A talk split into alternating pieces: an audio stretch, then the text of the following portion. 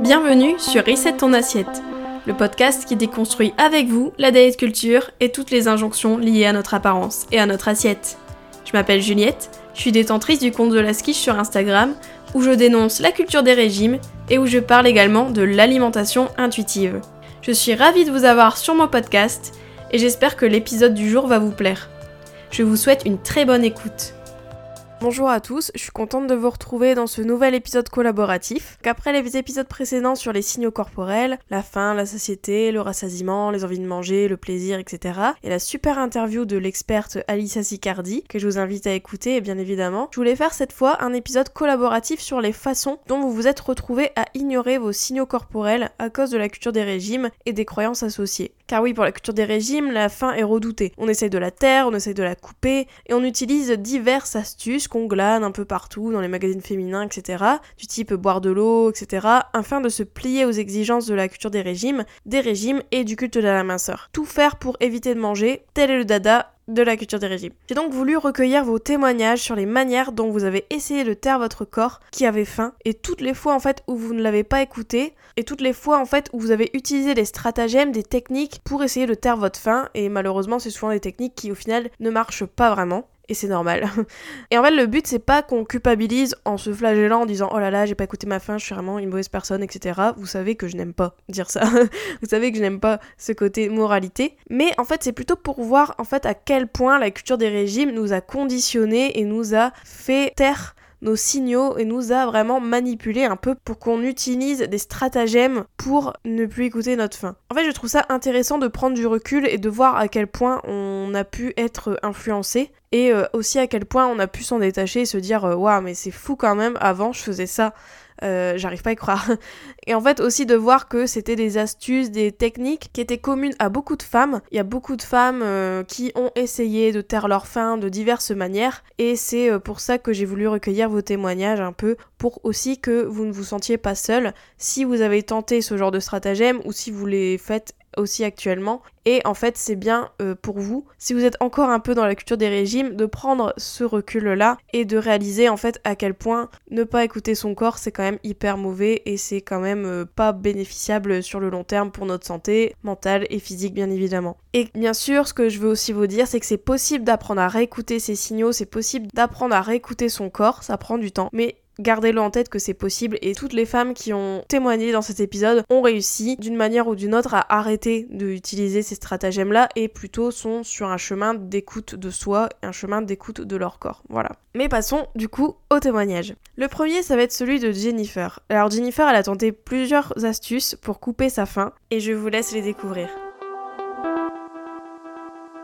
Alors moi j'ai utilisé les chewing-gums, les bonbons sans sucre, les bonbons sucrés tout simplement, les liquides, c'est-à-dire jus de fruits, euh, eau, coca zéro, jus de légumes euh, pour tromper ma faim en pensant que c'était uniquement des envies de manger. Euh, et je me disais c'est toujours mieux que de craquer sur un paquet de biscuits qu'en plus tu vas finir, tu vas pas réussir à te contenter d'un ou deux biscuits, donc il vaut mieux mâcher un chewing-gum ou manger un bonbon, voire euh, manger plusieurs bonbons, c'est pas grave, euh, ce sera toujours ça en moins. Voilà, et du coup je restais de longues heures comme ça à tromper ma faim en pensant que ce n'était pas de la faim et j'arrivais aux repas principaux complètement affamée. Euh, je sautais même des repas, donc j'arrivais complètement affamée euh, aux repas que je faisais dans la journée et je dépassais ma faim, je dépassais mes besoins, je dépassais le rassasiement et en plus je compulsais. Donc je tenais comme ça 2-3 jours en me rendant compte que c'était toujours pas la bonne solution et je recommençais un régime.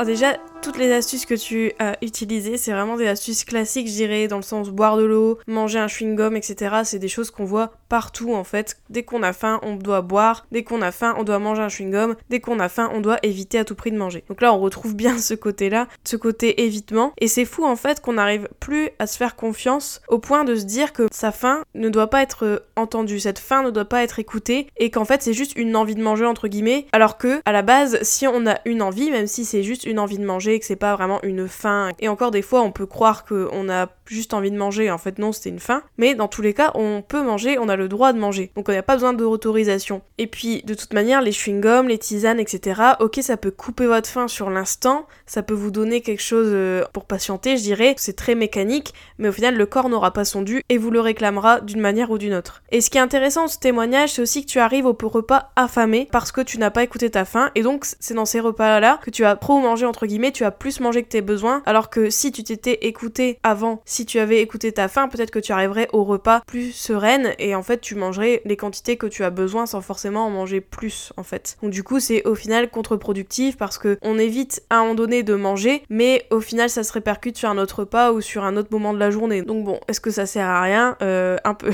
et puis surtout, ce qui est intéressant aussi, c'est que tu dis que tu compulsais. Et en fait, tout ça, c'était en réponse à la restriction. C'est le fait que comme t'as pas écouté ta faim, comme t'étais en restriction, ça devient une compulsion, ça devient des moments où tu vas plus manger. Donc c'est carrément normal et c'est carrément euh, physiologique en fait. Mais la diet culture va nous faire culpabiliser en nous disant que c'était notre volonté et que euh, on a compulsé, on n'aurait pas dû, on a trop mangé, on n'aurait pas dû, etc. Alors que c'est à cause d'elle, c'est à cause de la diet culture et toutes ces astuces à deux balles que tu te retrouves dans un état où tu as très faim. Donc euh, merci la diet culture. Et euh, en plus après ça te donne envie de refaire un régime, ce qui est au final euh, voilà c'est rajouter de l'huile encore sur le feu. En tout cas je sais que tu as un rapport plus serein maintenant à la nourriture et c'est tant mieux quand même. Pour le deuxième témoignage nous allons écouter quelqu'un qui aussi a utilisé les fameuses tisanes, les fameuses tasses de thé, etc. pour couper sa faim. Je vous laisse l'écouter. Bonjour, je m'appelle Jeanne et j'ai vécu deux ans d'anorexie. Donc je voulais partager euh, mon astuce euh, coupe-faim. Donc mon astuce pour euh, tromper la faim était de boire de la tisane, que ce soit entre les repas, pour pallier au petit creux, ou à la fin du repas pour me sentir pleine et tromper ma satiété. Au début de ma chute dans la diète culture, j'avais entendu dire que boire du thé vert sans sucre était excellent pour la santé. Alors j'ai essayé, mais je n'aimais pas vraiment ça. Par la suite, j'ai entendu dans une vidéo YouTube que boire une boisson chaude comme des tisanes ou infusions, sans sucre évidemment, évitait de fixer des graisses après un repas. Alors je me suis mise à boire des infusions après chaque repas. C'est vite devenu une habitude indispensable pour moi. L'infusion, couplée à une énorme pomme sélectionnée pour sa taille, était mon moyen de finir un repas l'estomac bien rempli, alors que je n'avais pas atteint le rassasiement. Par ailleurs, dès que j'avais faim entre les repas, ma tisane était ma roue de secours. Parfois accompagnée d'une pomme, quand vraiment la faim était trop intense, mais manger même une pomme était pour moi un craquage. Au moment où mon trouble du comportement alimentaire était plus fort, je pouvais boire 5 à 6 tasses de tisane par jour dans une grande tasse de presque 500 ml et quand je ne pouvais pas me faire d'infusion, je buvais la même quantité d'eau. Je savais que c'était énorme, je pouvais me lever trois fois dans une nuit pour aller aux toilettes, mais je pensais être dans le vrai, j'étais dans le déni total. Cette habitude s'est arrêtée lorsque j'ai lâché prise sur mon alimentation il y a quelques mois. Je suis entrée dans une faim extrême qui me faisait manger à longueur de journée des quantités si importantes de nourriture qu'il n'y avait même plus de place dans mon estomac pour quelques gorgées d'eau. Alors, une tasse de tisane, ce n'était même pas envisageable. Aujourd'hui, je bois rarement des infusions, sauf quand l'envie me prend. C'est une boisson que j'apprécie encore et je pense que cela me fera du bien d'en boire à nouveau cet hiver, mais pas dans le but de tromper ma faim. Merci beaucoup Jeanne pour ton témoignage qui je pense va parler à beaucoup de monde parce que c'est quand même un conseil qu'on retrouve beaucoup de boire des boissons chaudes pour couper notre faim, pour caler le petit creux, etc. Et euh, en plus c'est hyper parlant ton témoignage parce que tu dis bien que t'as trouvé ce genre d'astuce sur YouTube en suivant des vidéos, voilà, le thé, etc. C'est réputé pour ceci, pour cela. Et en fait là ça montre bien à quel point on peut être influencé aussi et à quel point on peut adopter des croyances qui ne sont pas les nôtres mais que voilà, on voit dans des vidéos, on voit dans des magazines, etc. Et on en fait les nôtres en fait. On se dit, ok, bah moi je vais faire ça, je vais boire ceci, cela, alors que ça se trouve, t'aimes pas trop. Et toi, c'était le cas avec le thé, tu n'aimais pas ça. Donc c'est quand même dommage de boire des boissons qu'on n'aime pas. c'est ça, je le dis toujours, hein, de manger ou boire des aliments qu'on n'aime pas, c'est quand même assez euh, problématique. Hein. Euh, voilà, c'est quand même assez dommage. Et quand tu parles des infusions, tout ça pour caler tes petits creux, moi-même je faisais ça à un moment donné. Je buvais beaucoup de tisane comme toi, peut-être pas à cette fréquence-là, mais euh, quand même pareil euh, après le repas, c'était une manière en fait de sceller un peu le repas en disant euh, voilà le bon euh, packaging, hop, on met la petite tisane, bim bam boum, c'est fini, ça marque vraiment la fin du repas. Et en fait, maintenant j'en bois quasi plus de tisane, je suis un peu comme toi. En fait, je pense qu'à un moment donné, j'en ai trop bu. Et c'est trop associé en fait à un peu mon alimentation troublée quand vraiment voilà, je voulais manger un peu le moins possible. Et du coup, j'essayais de me caler ou j'essayais de finir vraiment mon repas de manière à ce que je mange plus, mais au final, voilà, c'est quand même un peu toujours des camouflages de faim, au camouflage de rassasiement pas atteint un, peu comme ce que tu décrivais. Et aussi ce qui m'a marqué, c'est quand tu disais en fait que tu prenais une pomme un peu pour te caler. Moi aussi, la pomme, à un moment donné, c'était un peu mon dessert fétiche parce que pareil, je me disais, ça me fait un fruit et en même temps, la pomme, c'est quand même réputé coupe-fin pour les fibres, etc. Et du coup, je mangeais pas mal de pommes. Et maintenant, je mange bien moins de pommes qu'avant et je pense que c'est lié pareil pour les tisanes en fait. Je pense que maintenant, la pomme, et je suis sûre qu'il y a beaucoup de femmes qui m'écoutent là actuellement qui se disent, mais pareil, moi aussi, les pommes, je peux plus les voir en peinture. Mais je pense que les pommes, c'est hyper associé quand même au régime, c'est un peu associé très diet culture, ce qui est dommage parce que moi j'aime bien les pommes en fait de base, mais euh, c'est vrai que ce côté-là et ce côté que j'ai un peu trop consommé de pommes à un moment donné fait que maintenant j'ai un peu plus de mal, je dirais, à manger une pomme parce qu'en fait ça va me rappeler ça quand euh, j'essayais de tromper un peu ma faim, d'anticiper mon rassasiement, etc. avec des pommes, donc pareil. Mais c'est bien maintenant que t'aies eu cette prise de conscience et que désormais tu peux consommer des boissons chaudes ou que tu vas consommer des boissons chaudes pour euh, l'hiver qui arrive sans forcément le corréler à un moyen de couper la faim ou un moyen de tromper sa satiété, euh, tromper son rassasiement, etc. Donc bravo à toi pour cette prise de conscience. Pour ce nouveau témoignage, on va écouter Éléonore Éléonore qui utilisait une autre manière pour couper sa faim qui n'est pas de l'eau, qui n'est pas des chewing-gums, etc. mais autre chose. Donc voilà, je pense que j'ai assez mis de suspense et euh, bah, je vous laisse avec son témoignage. Alors, mon astuce à moi pour tromper la faim, c'était de faire du sport. Ça peut paraître bizarre car euh, le cortisol augmente normalement la sensation de faim. En fait, je m'en suis rendu compte quand j'ai commencé à compenser immédiatement ce que je comptais manger juste après. Et comme la sensation de faim était moins présente, du moins la faim physique, la faim mentale, elle ne part jamais, eh bien, je diminue un peu la portion prévue à l'origine. Je ne savais pas que c'était une vraie méthode minceur. Je m'en suis rendu compte seulement en phase de guérison, en me renseignant justement sur la diète culture. Euh. En fait, pendant ma période de régime, j'étais pas vraiment euh, dans la culture des régimes, j'étais vraiment purement dans la restriction calorique. Et du coup, bah, je faisais mes déductions moi-même de façon empirique. Et c'est là qu'on se rend compte que euh, bah, les astuces se recoupent finalement sans avoir forcément de points d'information, on va dire. Du coup, oui, c'était mon astuce. Euh, perte de poids, perte de joie de vivre surtout, je pense. Merci Éléonore. C'est vrai que le sport quand même réputé pour couper la faim mécaniquement en fait. C'est vrai que par exemple vous allez revenir de votre sport, de votre séance de sport et vous n'allez pas forcément avoir faim tout de suite. Votre faim va peut-être venir plus tard ou votre faim va pas forcément être une grande faim, même si vous avez fait du sport avant. C'est vrai que ça arrive. Moi, ça me fait le coup quand je fais du sport. Souvent, ça me coupe la faim, mais je sais que c'est euh, temporaire et qu'après, je vais avoir faim. Et euh, peut-être plus tard, en fait, l'activité physique que je vais faire, elle va se répercuter peut-être plus tard sur d'autres repas plutôt que le repas tout de suite après. Donc c'est vrai que c'est une astuce entre guillemets, mais au final le corps a quand même besoin d'énergie, même s'il n'a pas faim temporairement après le sport, et à un moment donné il va vous le réclamer d'une manière ou d'une autre. Donc ça peut être très bien, ça peut être très bien le repas d'après ou bien les repas prochains. Mais c'est important en tout cas que si vous faites du sport de bien nourrir votre corps après, parce qu'en fait si vous n'avez pas très faim après le sport, c'est justement comme tu disais pour le cortisol, ça peut augmenter la faim mais ça peut aussi la diminuer, voire la couper. C'est par exemple quand vous êtes stressé, vous avez un examen, etc. Peut-être que vous avez moins faim que d'habitude ou plus du tout faim. Et là c'est pareil en fait avec le sport, c'est qu'il y a tellement ce cortisol, ce côté voilà stress, qui fait en fait que votre corps ne va pas vous faire ressentir la faim parce qu'il pense que vous êtes en train de échapper à un troupeau de euh, jaguars qui vous courent après. Je sais pas si on peut dire euh, troupeau pour les jaguars, mais bref, vous m'avez compris.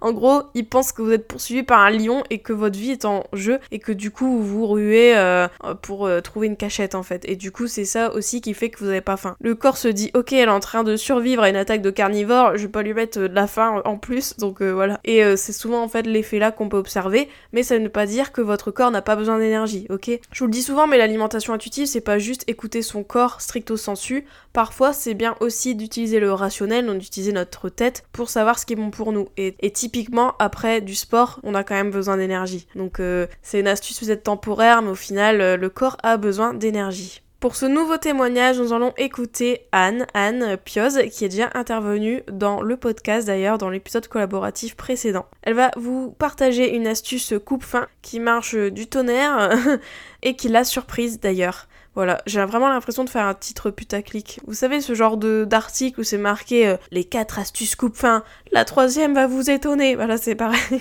Toutes elles sont étonnantes en vrai, mais euh, ça la vaut le détour aussi. Trêve de suspense, je vous laisse avec son témoignage.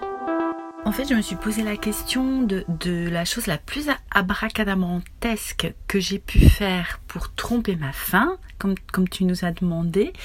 Et finalement, tu vois, ce qui ressort, c'est que j'ai eu une période où euh, j'étais à fond dans le jeûne intermittent et du coup, j'ai voulu explorer ces expériences de jeûne. J'étais sur un groupe Facebook qui, qui pratiquait le jeûne, en particulier au moment de la pleine lune et pourquoi pas? Et je me disais, ouais, tu vas te challenger 24 heures, 48 heures. Je crois que j'ai tenu jusqu'à presque 3 jours. Et finalement, bah, le truc le plus ça fonctionne, hein, mais le plus idiot pour tromper ma faim, c'était de ne pas manger. Parce qu'en fait, bah, au bout d'un moment, à force d'attendre, bah, la faim disparaît. Hein. Euh, on connaît toutes ces vagues en fait de la faim. Et du coup, là, en y repensant, je me dis, mais finalement, je me disais, mais Anne, tu as faim, attends, ça va passer. Donc ne pas manger, c'est le meilleur moyen, entre guillemets, hein, bien sûr, de ne plus avoir faim. Ça me fait un petit peu peur avec le recul, en fait. Oui, comme tu dis, Anne, c'est vrai qu'il y a des vagues de faim, donc il est vrai que quand vous ignorez trop votre faim, votre faim disparaît. En fait, le corps pour lui, c'est genre, ok, elle m'écoute vraiment pas, bah tant pis, je lui fais plus de signaux, ça sert à rien. C'est comme si, euh, voilà, vous avez votre voisin en face, euh, voilà, vous avez un super vis-à-vis, vous essayez de lui faire coucou et lui, il en a rien à faire, bah je pense qu'à un moment donné, vous allez arrêter. Votre corps, c'est pareil. Pourquoi j'ai pris cet exemple? Je ne sais pas. Mais en tout cas, je pense qu'il est assez parlant. Et là, c'est tout à fait ça, en fait. Le corps, il se dit vraiment que vous ne l'écoutez pas et que ça sert à rien. Donc du coup, la fin disparaît mais ça ne veut pas dire que votre corps n'a pas besoin d'énergie. Je crois qu'on peut le dire, je le répète à chaque témoignage, j'ai l'impression, mais le corps a quand même besoin d'énergie, ce n'est pas parce que il a coupé la faim que votre corps est ok dans le fait de ne pas recevoir de nourriture du, tout. Donc euh, ouais, Anne, c'est vrai que ça a l'air surprenant comme ça, mais c'est vrai que de pas manger, en fait, coupe la faim, mais en réalité, votre organisme a encore besoin d'énergie, et euh, même si nous ne le fait pas savoir, mais euh, ça peut être aussi le stress par exemple, comme je vous l'avais dit, le stress peut couper la faim, et ça pareil en fait, euh, c'est aussi un cas où le corps ne donne pas de signaux ou a arrêté de donner des signaux, etc. Donc ouais, c'est assez surprenant, mais ouais, dois-je vous rappeler que c'est mieux de nourrir son corps régulièrement, c'est mieux de ne pas jeûner ou de faire des jeûnes en veux-tu en voilà, surtout sans raison, un peu comme ça. Je vous le dis, le corps aime bien avoir de la nourriture régulièrement, aime bien être nourri. Du coup, je vous invite à écouter votre corps si vous avez faim, bien évidemment. Et même si vous n'avez pas faim. Wink wink, ça je vous l'ai déjà dit 15 euh, fois. Pour le prochain témoignage, là aussi c'est une astuce entre guillemets qui est assez surprenante parce que là c'est tout un autre registre car cette personne a utilisé un sens vraiment pour couper sa faim ou du moins essayer de limiter ses envies. Je vous laisse écouter son témoignage. Pour tromper mes signaux, je m'étais rendu compte que les odeurs euh, avait un grand impact euh, là-dessus. Et du coup, euh, je disais à mes amis, vu que j'étais interne euh, au lycée, que je jeûnais et je les accompagnais quand même à la cantine où il y avait du coup tout un mélange d'odeurs et ça saturait du coup ce sens-là. Du coup, j'avais l'impression de bah, d'être calée, d'avoir mangé plein de choses différentes. Et je me rappelle même à Noël, les tout petits chocolats, j'avais une amie dans ma chambre qui, qui en mangeait et, et qui m'en avait proposé et je lui avais demandé si je pouvais juste le, le sentir et c'est comme ça que, que je me disais, ouais, j'ai Euh, j'ai pas craqué. voilà. Merci pour ton témoignage qui est pas évident je trouve parce que ça montre bien vraiment jusqu'où on est prête à aller, jusqu'où on est prête à ignorer nos signaux, jusqu'où on est prête à utiliser un sens vraiment pour éviter de manger. Et là, c'est ce que t'as fait avec l'odorat. Il y en a qui le font avec la vue aussi, par exemple, voir des gens manger. C'est comme s'ils mangeaient par procuration en fait. Et là, c'est un peu ce que t'as fait aussi, je pense, avec euh, l'odeur. C'est que voilà, en fait, tu disais, ben, je vais sentir, ça va faire comme si euh, je mangeais l'aliment, mais en fait, euh, non. Et le corps n'a pas son dû du tout, ça c'est clair, et en fait, ça te frustre quand même sur le long terme, quoi. C'est euh, de voir les gens manger, même, ou sentir ce qu'ils mangent, peut-être sur le moment, tu t'auto-persuades en fait que ça te va, que c'est bon, t'as quand même l'odeur, mais c'est pas grave, t'as pas besoin de le manger. Bah si en fait, et le corps il est pas bête, et euh, le tromper en fait comme ça, à un moment donné il va essayer de te faire manger ces aliments-là, même s'il les a juste sentis quoi. Et euh, mais bon, ça, ça montre bien en fait le côté évitement vraiment de la prise alimentaire quoi, qui est très présent. Et c'est dingue en fait de se dire qu'on peut en arriver là quand même. Et ça fait une chouette transition en vrai avec le témoignage, le dernier témoignage de cet épisode collaboratif, donc le témoignage de Clémence. Vous allez voir Clémence, elle a testé vraiment beaucoup, beaucoup, beaucoup d'astuces et c'est un témoignage vraiment saisissant. Car elle a vraiment voulu couper sa faim et tromper sa satiété de diverses manières quand elle était malade, quand elle était anorexique, avec des stratagèmes aussi étonnants qu'effrayants, je trouve. Euh, et je pense qu'elle pourrait confirmer dans ce sens, je pense qu'elle pourrait utiliser ce mot-là. Elle décrit ça d'ailleurs comme euh, un véritable lavage de cerveau, et c'est vrai que c'est un conditionnement, je trouve, dans lequel on est dans la maladie, dans les TCA, mais aussi dans les régimes, assez incroyable. Mais je vous invite à écouter son témoignage. Salut Juliette, alors comme convenu, je t'envoie euh, les petites astuces euh, et super conseils bien dangereux que j'ai pu avoir et que j'ai appliqués pour euh, tromper ma faim, mes sensations de satiété et totalement euh, déstabiliser mon corps finalement. Bah bien sûr, je commence avec la base où on m'a dit qu'il fallait manger plus d'aliments riches en eau, qui sont donc peu caloriques et qui calent le plus possible, comme les pommes, les crudités et surtout des aliments aussi croquants qui fatiguent la bouche, voilà les mâchoires et tout. Le fait de mâcher longtemps, euh, ça, ça augmente beaucoup plus rapidement la satiété. Bien sûr de boire de l'eau, du thé, euh, des sodas sans sucre énormément. Moi ça a été le Coca Zéro pendant longtemps.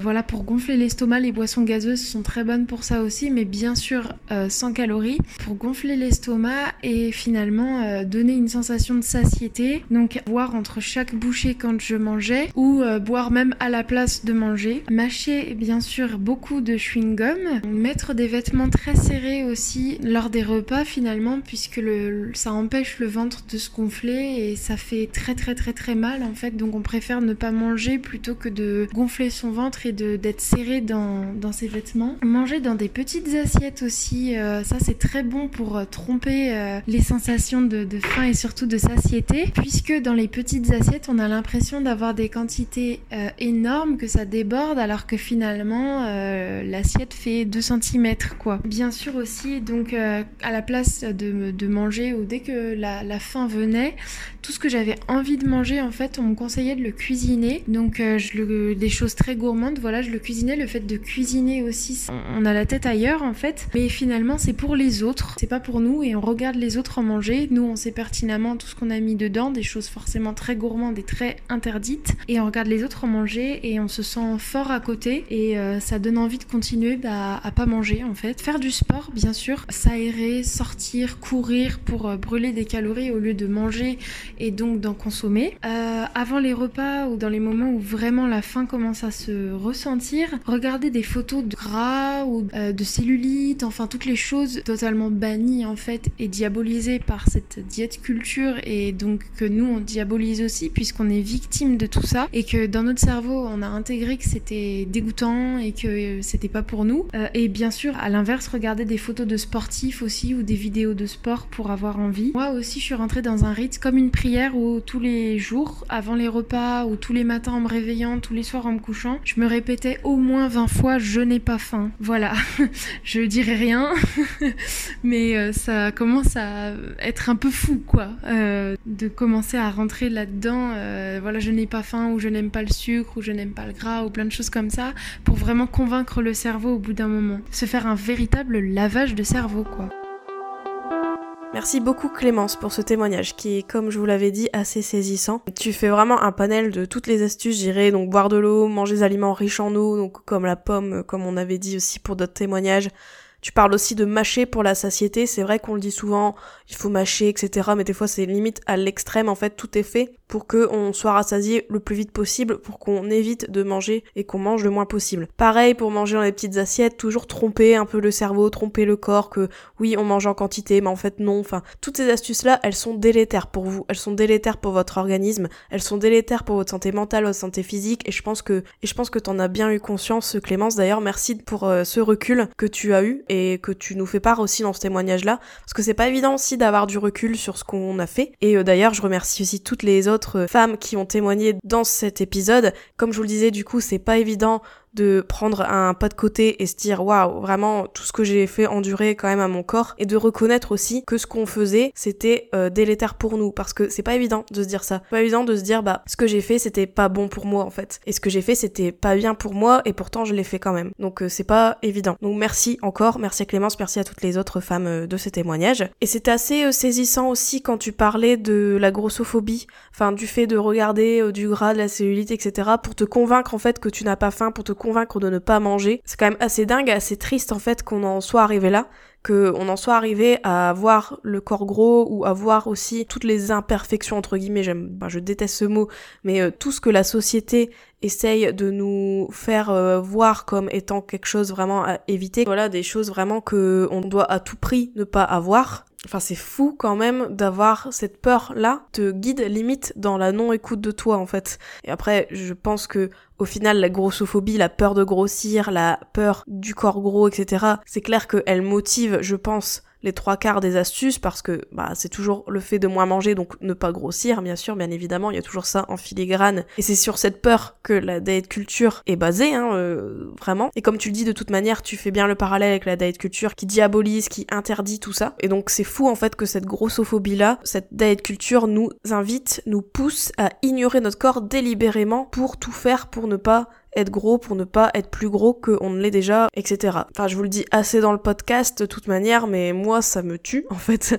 Et euh, là, vraiment, ton témoignage, euh, bah, c'est la cerise sur le gâteau, je trouve. Avec cette mise en abîme de la grossophobie, tout ça, et de toutes les astuces que, tu as suivies, c'est quand même assez dingue. Donc, euh, merci à toi. De toute manière, l'épisode collaboratif se clôture ici. Donc, merci beaucoup d'avoir écouté tous ces témoignages. J'espère que ça n'a pas trop trigger, entre guillemets, ça vous a pas déclenché des anciennes croyances, des anciens comportements mais en tout cas, j'espère que ça vous a fait prendre conscience aussi de vos propres astuces, entre guillemets, de vos propres euh, techniques pour tromper votre faim, pour, tromper vos signaux. Et j'espère que vous avez pris aussi conscience du fait que euh, bah, ignorer sa faim, ignorer son corps, c'est quand même une torture en fait qu'on s'inflige. Et du coup, c'est important en fait de prendre ce recul-là et de ne pas le faire, en fait, de ne pas continuer à faire ce genre d'astuces. Et voilà, et je vous invite à observer aussi votre propre comportement, voir si effectivement, il y a peut-être des manières, il y a peut-être des stratagèmes que vous utilisez de manière inconsciente ou non, hein, parce que je vous le rappelle, on est tous conditionnés. Hein. Le but de cet épisode, c'était pas de pointer du doigt ce genre de pratique et de se flageller, de se culpabiliser. Hein. Si vous avez suivi ce genre d'astuce, si vous suivez encore ce genre d'astuce, vous n'avez pas à vous flageller. Mais c'est bien d'observer, de prendre conscience de ces actes-là pour peut-être essayer de être plus en adéquation avec son corps et d'être plus dans l'écoute au lieu de la torture euh, littéralement euh, qu'on peut s'infliger euh,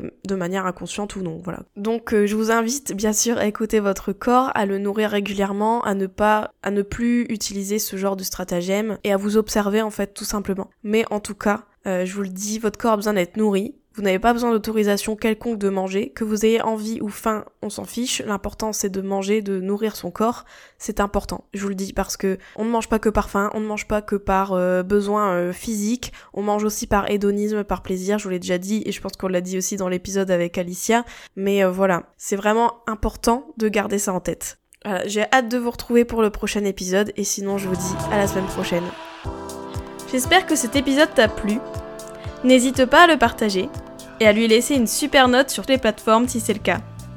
Vous pouvez toujours me retrouver sur mon compte Instagram The Je vous dis à très vite pour un nouvel épisode de Reset ton assiette. Ciao